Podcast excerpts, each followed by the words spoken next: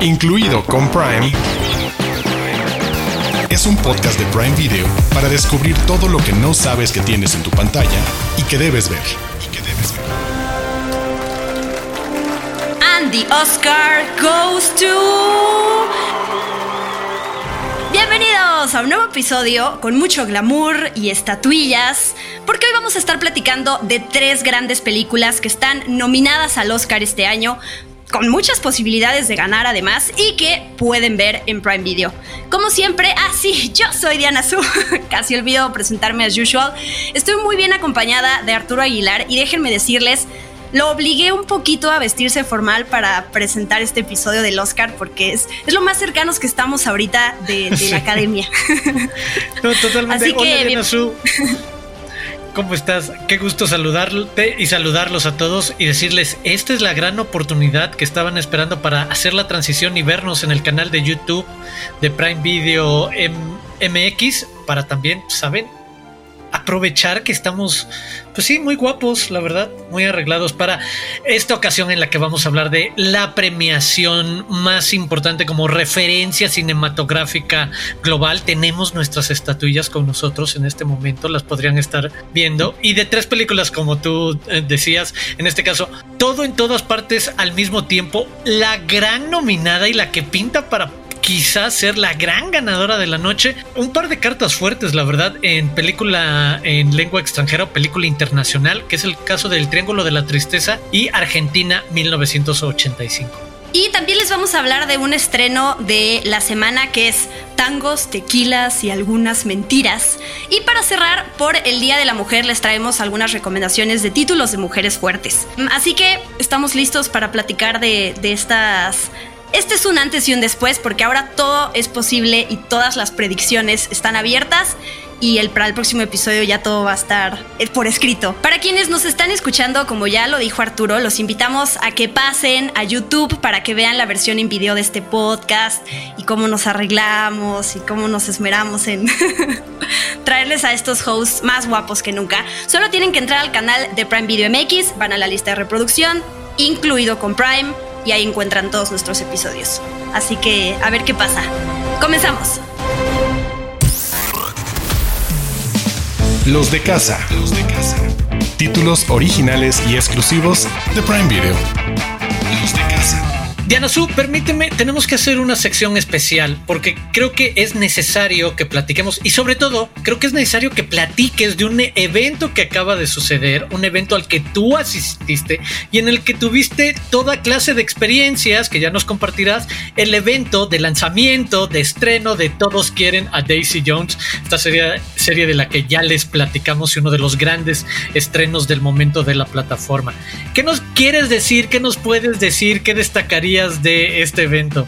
Tal cual lo describes, una serie de experiencias, sexo, drogas y rock and roll. No, no es cierto, pero es perfecto para introducir este tema eh, porque tiene que ver con la serie de Daisy Jones and the Six que aquí amamos y que el hecho de que los episodios se estrenen cada semana hace que la conversación también se alargue, lo cual nos hace muy felices. Pero yo sí quiero platicar de esa fiesta porque estuvo muy padre. A ver, eh, de entrada nos recibieron eh, con un panderito. Entonces, cuando hubo una banda en vivo y cuando empezaron a tocar, nos animaron a todos a participar con nuestro instrumento. Entonces, fuimos como parte de esa banda tocando canciones. Y ya que la serie eh, se desarrolla en los 70, pues la música de la fiesta creo que es de las cosas que tú también hubieras disfrutado más, porque todo eran covers de Led Zeppelin, de Rolling Stones, de Patti Smith, que es quien interpreta, bueno, es una de sus canciones la que está como intro de la serie. Entonces, sí fue una, una fiesta muy ad hoc. Yo iba vestida de rockera, rockera fresa, obvio.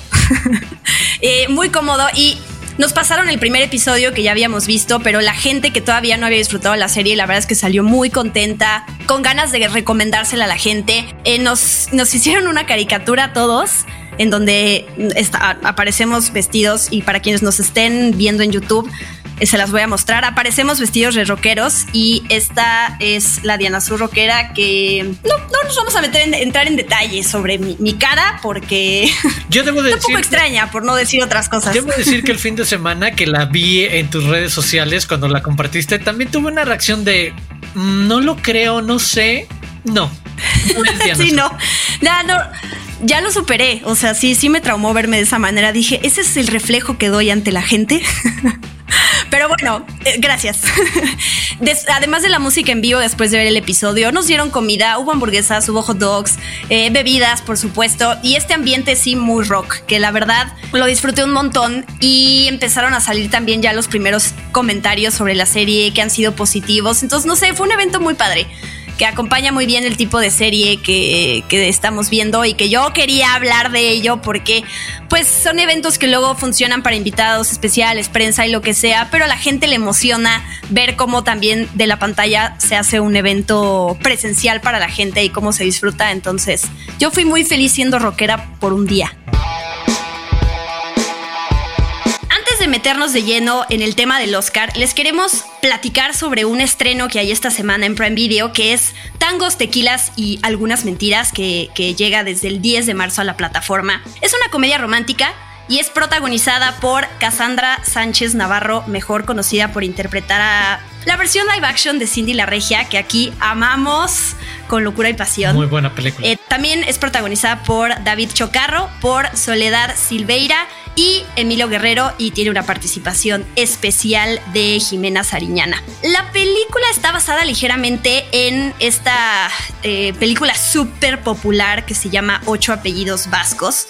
Y digo súper ligeramente porque está en el entendido en el que una serie de circunstancias hacen que eh, la protagonista de esta película, en, en, este caso, se tiene que hacer pasar por eh, otra nacionalidad y eso la lleva a enredarse más y más con una realidad que ella quiere construir para poder lograr sus propósitos. En ese entendido, digamos que está basada en ocho apellidos vascos.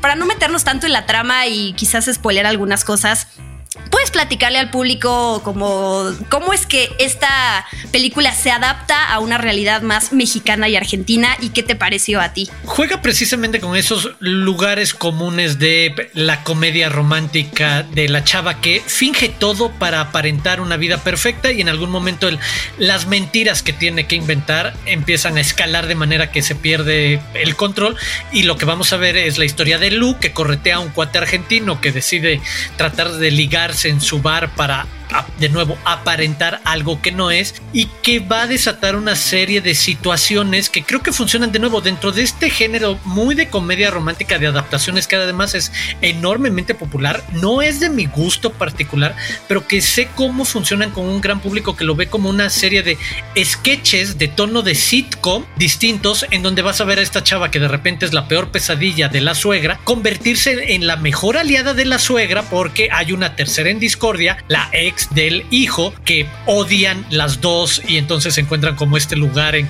sabes, lo hemos visto en un montón de películas, creo que en esos momentos puede haber diferentes momentos en los que Cassandra Sánchez Navarro, en este caso Lu, puede lucir una fase y el arco completo de lección de vida que puede tener él. Hasta dónde serías capaz de aguantar con esta mentira. De nuevo, nada fuera de lo que ya hemos visto, pero muy cumplidora en eso que a la gente le gusta. el, ¿Sabes qué final están esperando? Lo van a tener. Es este tipo de películas, comedias románticas súper ligeras. Yo le diría como color de rosa, ¿no? En donde ya si te llegas a poner súper estricto de, pero ¿cómo es posible que la protagonista llegó, logró viajar hasta Argentina si apenas han pasado tres horas en la trama y un viaje, ya sabes? Entonces no se trata como de, de cuestionar en cuestión de trama, sino solo disfrutar de estas comedias románticas en donde casi todo le sale bien a los protagonistas y además escuchar a Cassandra Sánchez Navarro con el acento intentando hacer el acento argentino y de repente decir palabras como Josha es súper divertido y ella es súper carismática así que donde ella esté la voy a seguir. Hasta Argentina la voy a seguir. Así que tangos tequilas y algunas mentiras disponible en Prime Video a partir del 10 de marzo. Desde las profundidades. Joyas de Prime Video.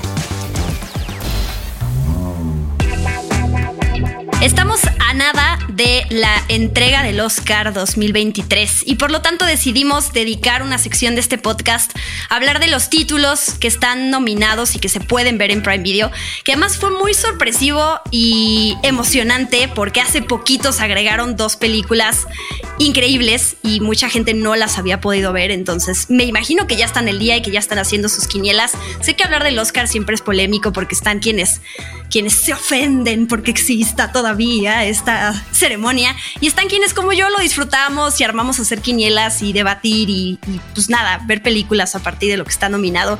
Y por lo tanto, es momento de hablar de todo en todas partes al mismo tiempo, que Happens to Be es la película con mayor cantidad de nominaciones este año y está en Prime Video. Nominada rápidamente, mejor película, mejor dirección, mejor actriz, dos de mejor actriz de reparto, mejor actor de reparto, mejor guion original, mejor edición, mejor score, mejor canción y mejor vestuario.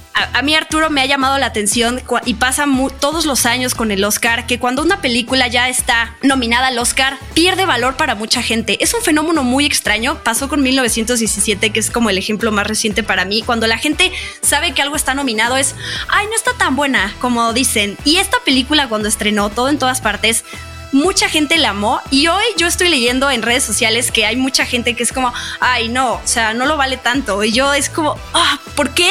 ¿Por qué tienen que demeritar algo solamente porque lo, lo quieren destacar en Hollywood? No es como, basta de eso.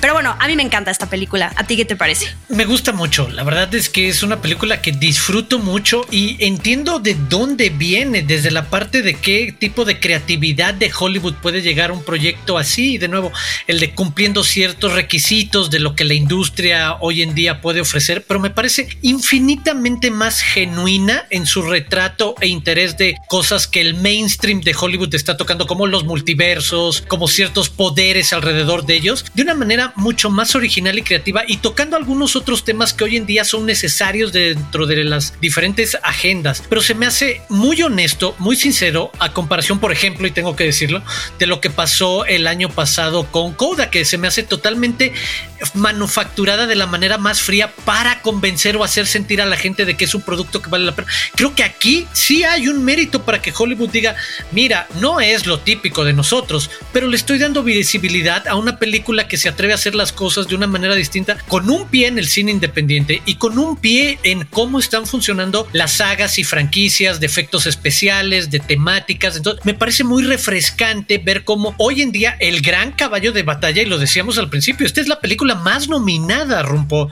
rumbo a la noche del, del Oscar, sea esta mezcla de creo yo, lo mejor que puede ofrecer la idea hollywoodesca del blockbuster y de los efectos especiales y de este tipo de historias, los multiversos como el gran concepto que tiene como amarrado a un montón de franquicias y sagas, pero desde un lugar que también, de nuevo, deja espacio para la diversidad y la inclusividad desde parte como los asiáticos americanos, pero también de diversidad sexual, como alguien homosexual, ¿sabes? pero que, de nuevo, regreso a la parte de lo siento más natural cómo mezclan este montón de cosas, que además eso es impresionante, con un estilo visual también muy bien entendido de cómo aprovechar esos pequeños trucos para hacernos creer cómo existen los otros universos y también cómo hacer esas secuencias de peleas y acción en los que personajes por los que no darías un centavo al principio se convierten en Tom Cruise, hazte un lado porque esto es una secuencia de acción tomando eh, cualquier objeto de la vida cotidiana y convirtiéndolo en un arma letal. Es el, lo tiene todo. La verdad, yo celebro que haya una película este híbrido tan dentro de la conversación. No comparto. Entiendo desde cierto lugar también que no se trata de el último alarido del lenguaje cinematográfico y que el Oscar debería solo dedicarse a eso, pero le... no, el Oscar también es un retrato de su industria y en medio de esa industria donde todo parece nada más sagas y franquicias, qué bueno que alguien que puede contraponer un peso interesante está ahí en la foto y no nada más en la foto, con 11 nominaciones y muchísimas posibilidades por lo que hemos escuchado y visto en premiaciones recientes como el sindicato de actores, es el de, oye, es probable que mucha gente involucrada con todo en todas partes al mismo tiempo suba a, decir algo la noche del, Oscar. Sí, eso ya lo sabremos en, en, un futuro, pero yo quiero es que hay tantas cosas que puedo destacar de la película y de entrada me voy con los creadores, ¿no? Los Daniels, que ya nos habían dado un cadáver para sobrevivir y muchos videoclips que son una cosa genial. Y yo de, este dúo de directores, a mí me, impresiona mucho cómo tienen una capacidad impresionante para imaginar y crear, materializar sus ideas, porque hablar del multiverso, que parecería que hoy todo mundo lo puede hacer, pues es al final de cuentas un tema muy, intangible, ¿no? O sea, ellos tienen que darle una narrativa, tienen que darle una lógica a una historia. Y además, a mí me gusta mucho que el título de la película describe en sí todo lo que te aporta, ¿no? Pasa de, todos los géneros, de todas partes, y pasa de ser épica a ser íntima, y pasa de ser familiar y súper eh, disparatada, pasa de ciencia ficción a ser comedia, terror, y dentro de la lógica de la película tiene sus propias reglas que cuadran, ¿no? Que hacen sentido dentro de, de nuevo, esta historia y este universo que ellos construyen. Entonces, a mí se me hace genial. A eso le sumamos además los actores, que creo que eh, eh, hemos visto ya varios discursos de de estos actores de la película que han, sobre todo en, el sindicato de actores que acaba de ser hace poquito la ceremonia y que ganaron tanto Michelle Yeoh como Jamie Lee Curtis y como Ke Huai Kwan, que sobre todo él dio un discurso súper conmovedor de representación. Él se alejó de los reflectores hace mucho porque no había papeles buenos y dignos para eh, actores asiáticos y entonces él vuelve con esto y además gana. Es como muy simbólico lo que está pasando también con Brendan Fraser y con The Whale por, toda, por este contexto también, ¿no? Porque es importante que ganen y toda esa parte. Hay muchos videos también detrás de cámaras que yo me, me, eché para este podcast, digo que no los voy a describir aquí, pero a nivel técnico y cómo resolvieron muchas cosas en la película es, es impresionante, de dónde filmaron, que les cayó la pandemia eh, y, o sea, y cómo resuelven, de, de repente ves la mano de Jamie Lee Curtis, pero no sabes que es un director detrás, o sea, hay muchas cosas como de esas curiosidades que a mí sí me hacen unos genios absolutos. No, estoy totalmente de, acuerdo. Y de nuevo, separa es que eso siento es la mejor representación de dos cosas porque se mueve entre la capacidad de esos efectos especiales bastante más caseros, no completamente echando millones a las computadoras y cuándo utilizar las computadoras para poder convertir una escena en mucho más o a un personaje dotarlo de mucho más y tener como ese equilibrio en hacerlo sentir más tangible, cercano, me parece un logro digno de, reconocer y que merecidamente pues tiene toda esta cantidad de, de, nominaciones. Sí, véanla. ¿Va a ganar Arturo? ¿Va a ganar mejor película? Creo que es muy probable, porque lo, otro también es el de, y que no podemos separar, es el de Creo que es muy probable, no. Muy, muy probable por. Aviéntate, arriesgate. Sí, sí, sí, apuesta. Ah, Nada de creo. que pase, sí lo va a ganar. Ya lo veremos. Yo también, entonces no estamos creando controversia. Mal. Pero bueno, ya veremos. Eh, hay otra película nominada también al Oscar eh, en tres categorías: eh, mejor película, mejor director, bueno, dirección y mejor guion original. Y es una película que también de sorpresa en el último momento se anunció que iba a llegar a la plataforma de Prime Video y es El Triángulo de la Tristeza dirigida por Ruben Östlund, que ganó Cannes y que desde que la vi yo la comparé con dos otras, eh, bueno, con una película y una serie, Parásitos y The White Lotus. En el sentido en el cómo las eh, hay sátiras sociales, ya sabes, y situaciones que se salen de control así a la máxima potencia y ves lo peor de las personas. En ese entendido es esta película y a mí también me, me encantó.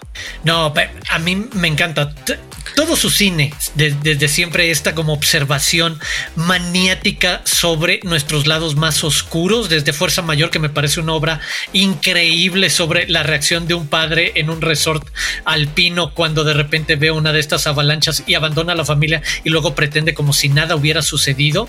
Eh, este tipo de observación, creo que va creciendo y es eso, esta sátira, observación que, se parece mucho como a, a lo que señalas sobre cuestiones de dinámicas y relaciones sociales. Y creo que en esta película lo que hace, lo vimos también en The Square, sobre un retrato un poco más sobre el mundo del arte, pero aquí se deja ir, perdón por la expresión, pero es la tradicional, como gorda en tobogán aventando dedos en todas direcciones y de repente dando unos giros en la trama para llevarnos a otras situaciones todavía más demenciales que le permitan hacer eso en algún momento hacernos cuestionar por qué nuestra sociedad al principio toda la atención que tienen estos influencers y modelos por cómo se ven y porque aparecen en portadas o en comerciales, pero que si lo lleváramos a una situación de auténtica supervivencia, serían los menos capaces para ser autosuficientes y serían los que normalmente están más ninguneados en la cadena productiva o económica, los que serían realmente útiles. Pero en medio de eso hay espacio para, sabes, momentos como las grandes discusiones casi filosóficas entre un capitán de barco gringo comunista y un zar capitalista ruso de el estiércol, de la mierda, tal cual. ¿Sabes? Son tantas ideas cosas, que es una película que se te queda, que te regresa de repente eh, con las ideas que avienta, con los momentos, que me parece, de repente creo que se le ha señalado, es el, no es tan incisiva, no es tan precisa en, a veces es muy clara sobre lo que quiere hacer con estos personajes que conocemos al principio y que quizás en el tercer acto sentimos que los abandonamos y no les ponemos tanta atención, sino esto, dejarnos llevar en que si volteamos a ver a nuestro alrededor, hay las historias más bizarras sucediendo todo el tiempo y la manera en la que ordenamos nuestras prioridades sociales son las más tontas y perversas cuando le ponemos cinco minutos de atención. Y creo que por ahí se mueve este triángulo de la tristeza, el triángulo de la tristeza, que me había equivocado, había dicho al principio que es película nominada a película internacional, no, es mejor película, una de sus eh, tres nominaciones, y que el título se refiere precisamente a ese triángulo que entre las dos cejas y la frente eh, los modelos pueden hacer como ese fruncir el ceño y que parezca que están enormemente deprimidos. Ese es el triángulo de la tristeza.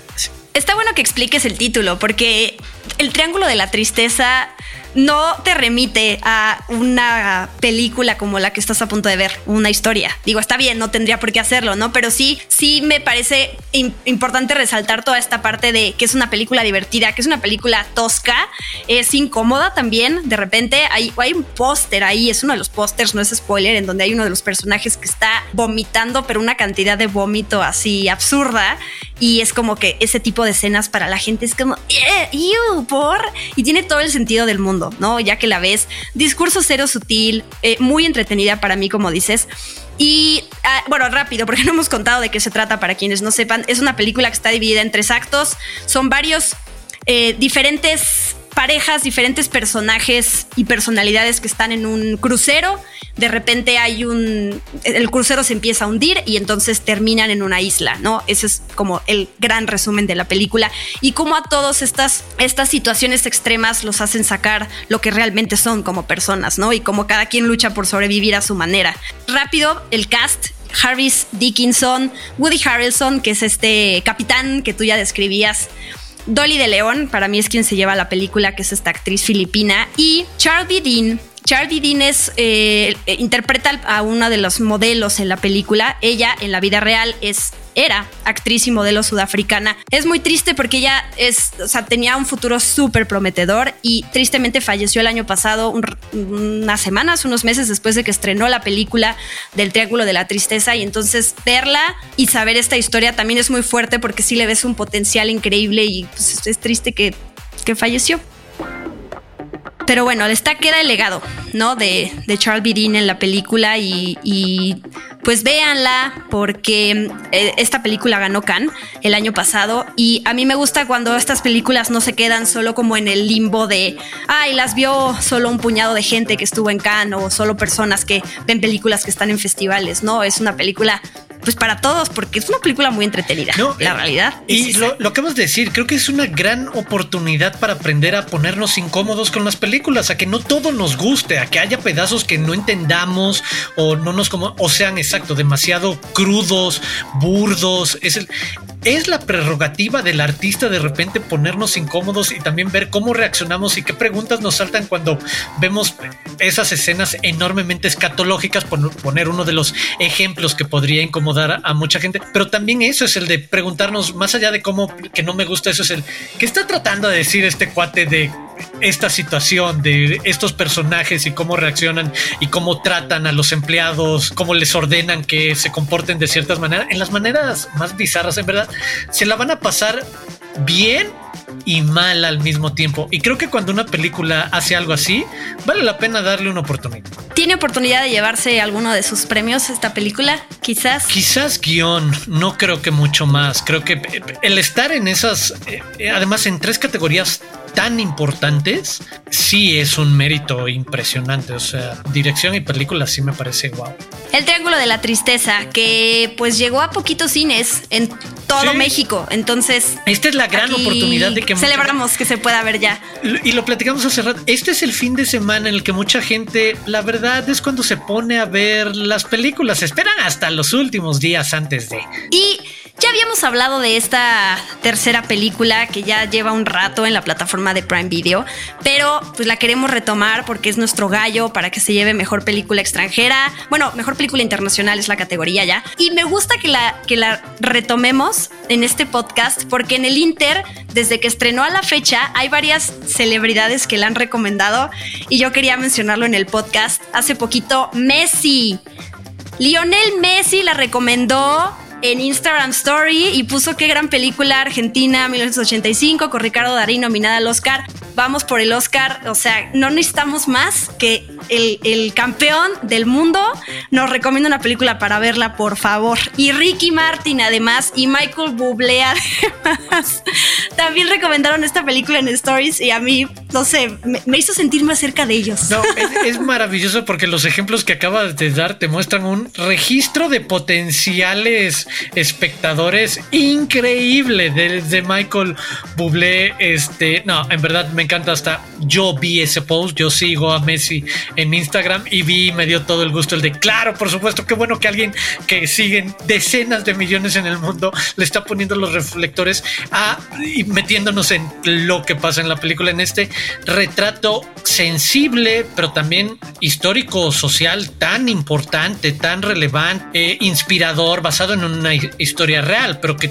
no, nos sumergen lo complejo de la situación que enfrentaron, de nuevo, la historia real de Julio Estracera y Luis Moreno Ocampo, que en 1985 se atreven a investigar y enjuiciar a la dictadura militar más sangrienta de la historia de Argentina, que acababan de dejar de, el, poder y que no es lo más fácil tratar de, de plantear esta posibilidad y que la sociedad la creyera como real, como válida, y de repente te encuentras con uno de esos pasajes que se quedan con letras increíbles en los libros de la historia de un país, porque resulta que sí es posible y que es inspiradora en mil maneras y la manera en la que está retratada de nuevo, creo que para mí, y, quiero escuchar también qué, qué, te parece que destacarías, para mí Ricardo Darín de nuevo es simplemente uno de los grandes talentos de la actualidad que si tienen la oportunidad de verlo en, en una película, véanlo, si tienen la oportunidad de verlo en una película de tono inspirador y además donde tiene hacia el final obviamente un discurso, momento enormemente lucidor, dense, este es el momento de, si no lo han hecho, ya lo dijo Messi, vayan a ver Argentina 1985. ¿Qué importa que Arturo y yo les recomendemos cosas? Messi, así próximo host de este podcast, porque tiene un poquitito más de influencia que tú y yo. Por Dios.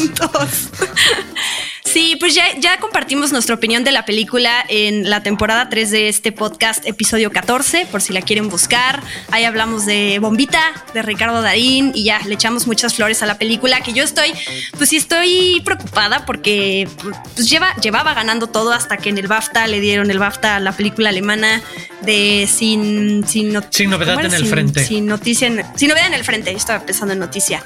Pero bueno, para mí esta, esta también se va a llevar el Oscar en esa categoría y pues ya tendremos que, esperar próximamente para celebrarlo. Y tenemos rápidamente eh, una lista más de recomendaciones porque acaba de ser el Día de la Mujer y pues bueno, el día conmemoramos el Día de la Mujer y entonces pues armamos una lista rápida de películas que pueden ver en donde tenemos mujeres fuertes o puede ser en la dirección, puede ser en la actuación, puede ser en el personaje en sí, así que ¿Me ayudas a comentarlas, Arturo? Voy a empezar por la parte de renta y venta. Apunten, estas son las de renta y venta, porque me parece que hay personajes femeninos increíbles que además están entre mis favoritos, porque ahí está Mad Max, ahí está Fargo, que me parece una gran película. Eh, mi simpatía también es una favorita personal. Corre Lola, corre. En su momento también estuve obsesionado con esa película en los 90. Entonces ahí les pongo cuatro opciones para empezar y pasando a las que ya están dentro del catálogo, El silencio de los inocentes, Lady Bird, Legally Blonde, una favorita de aquí de casa, Mujercitas y las dos Mujer Maravilla, Mujer Maravilla y Mujer Maravilla 1984. Con Gal Gadot. Así es. Así que repaso de los títulos del Oscar, todo en todas partes al mismo tiempo, El Triángulo de la Tristeza y Argentina 1985, todas en la plataforma de Prime Video para que las vean y llenen su quiniela y ganen. Prime News. Noticias calientitas de Prime Video. Preparen el bronceador, la piña colada y los flotis porque el 7 de abril nos vamos de viaje con los derbés a Jamaica. Esta vez veremos a la familia unirse al plan de Aislinn, quien tenía pensado viajar a un destino en el que puedan divertirse, pasarla bien juntos y bajarle a la locura de los viajes anteriores. Pero este plan, aparentemente relajante, se convertirá en un divertido caos lleno de sorpresas. Más adelante les estaremos dando más información sobre este estreno. Prime News. Que están esperando el estreno de Citadel, la innovadora serie producida por los hermanos Russo, ya está disponible el tráiler oficial en el canal de YouTube de Prime Video MX. Citadel es un thriller de espionaje protagonizado por Richard Madden y Priyanka Chopra Jonas, y podremos verlo a partir del próximo 28 de abril. Incluido con Prime, es un podcast de Prime Video. Y con esto llegamos al final de este episodio de Incluido con Prime. Los invitamos a que se suscriban a nuestro video podcast en el canal de YouTube. Recuerden Prime Video MX y en la sección de Incluido con Prime están todos nuestros episodios. Suscríbanse para que les aparezca la notificación de nuevos contenidos de nosotros. Muchas gracias Arturo. Muchas gracias Yanasu y muchas gracias a quienes nos escuchan y nos ven a través de YouTube que podrían ahorita estar viendo cómo el Oscar los saluda y no nada más escuchándolo. Eh, yo soy Arturo Aguilar, me pueden seguir en arroba Aguilar Arturo y también corresponde invitarlos a suscribirse así lo suyo es escucharnos está bien pueden hacerlo suscribiéndose en Amazon Music o en cualquier plataforma de podcasting que utilicen. Y les dejo mis redes sociales arroba guion bajo de Anazú los invitamos a que sigan las redes de Prime Video como arroba Prime Video MX y que regresen cada semana a escuchar nuevas recomendaciones que traemos para ustedes. Adiós Suscríbanse. Obedezcan, obedezcan.